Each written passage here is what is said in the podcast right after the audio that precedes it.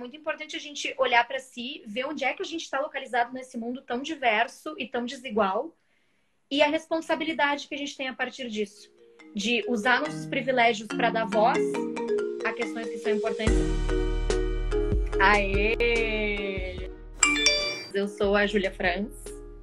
Também às vezes sou conhecida como Camaleon, que é o meu nome drag.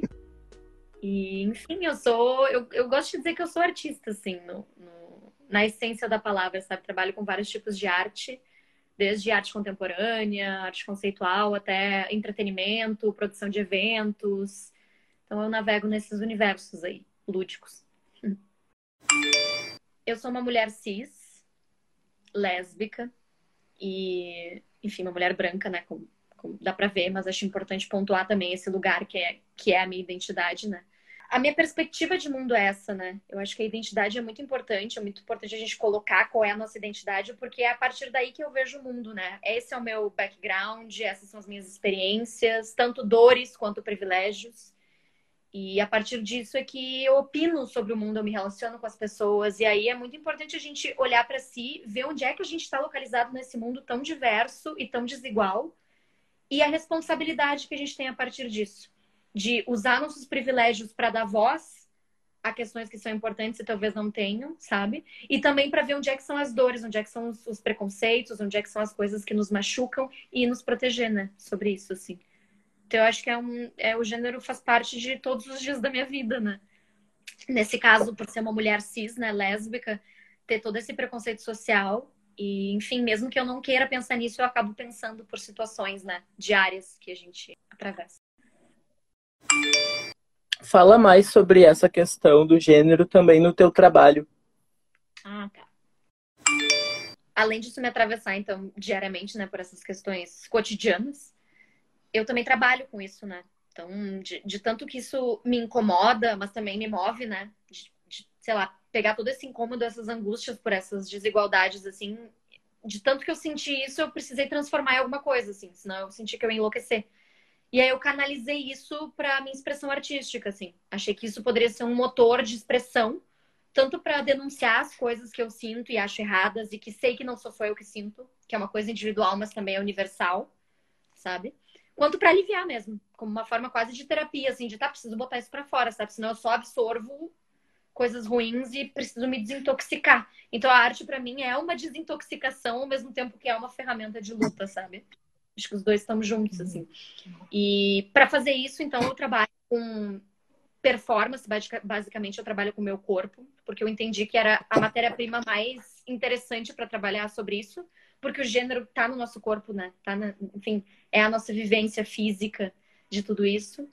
E aí eu tenho dois tipos de trabalho, assim. Eu trabalho num meio mais de entretenimento como drag queer, que então eu uso a estética drag para criar personas que às vezes são personas masculinas, às vezes femininas, às vezes é um ETzinho, que não dá para ver muito bem onde é que é. E eu uso essa, essa ferramenta estética, então, e artística para fazer lip syncs, para dar um close na boate. Num primeiro momento pode parecer tudo muito superficial, mas na verdade só de estar tá ali montada e quebrando esses estereótipos binários assim de gênero já é um ato político, sabe? E do outro lado, tem um trabalho daí mais sério, digamos assim, que é um trabalho mais com mais conceito, mais pesquisa artística mesmo, acadêmica, que daí é mais voltada então para vídeo performance, performance arte, que também trabalho com o corpo, mas num outro lugar assim, de performances de longa duração, de testes de limite de corpo. Então, na verdade, todo o meu trabalho tem a ver com corpo, gênero, sexualidade. Eu vivo isso assim tanto no meu dia quanto no meu job, sabe? Nesse momento, né, de pandemia, a gente tem falado muito sobre empatia, né? Que eu acho super importante. Até porque, para a gente passar por isso, né? A gente precisa de um esforço coletivo. Então, olhar para o outro é muito importante e se entender, né? Um indivíduo no meio disso tudo. Só que para tu ter empatia, tu precisa antes se conhecer, né? Olhar para si. Então, acho que o meu grande conselho hoje em dia seria para a gente olhar mais para dentro, aproveitar esse momento para olhar mais as nossas sombras, os nossos preconceitos e tentar realmente evoluir para que, junto com a gente evoluindo como indivíduo, a gente evolua como sociedade, sabe? É muito importante empatia, mas é muito importante a gente pensar na gente também, como a gente, indivíduo, pode provocar essa micropolítica.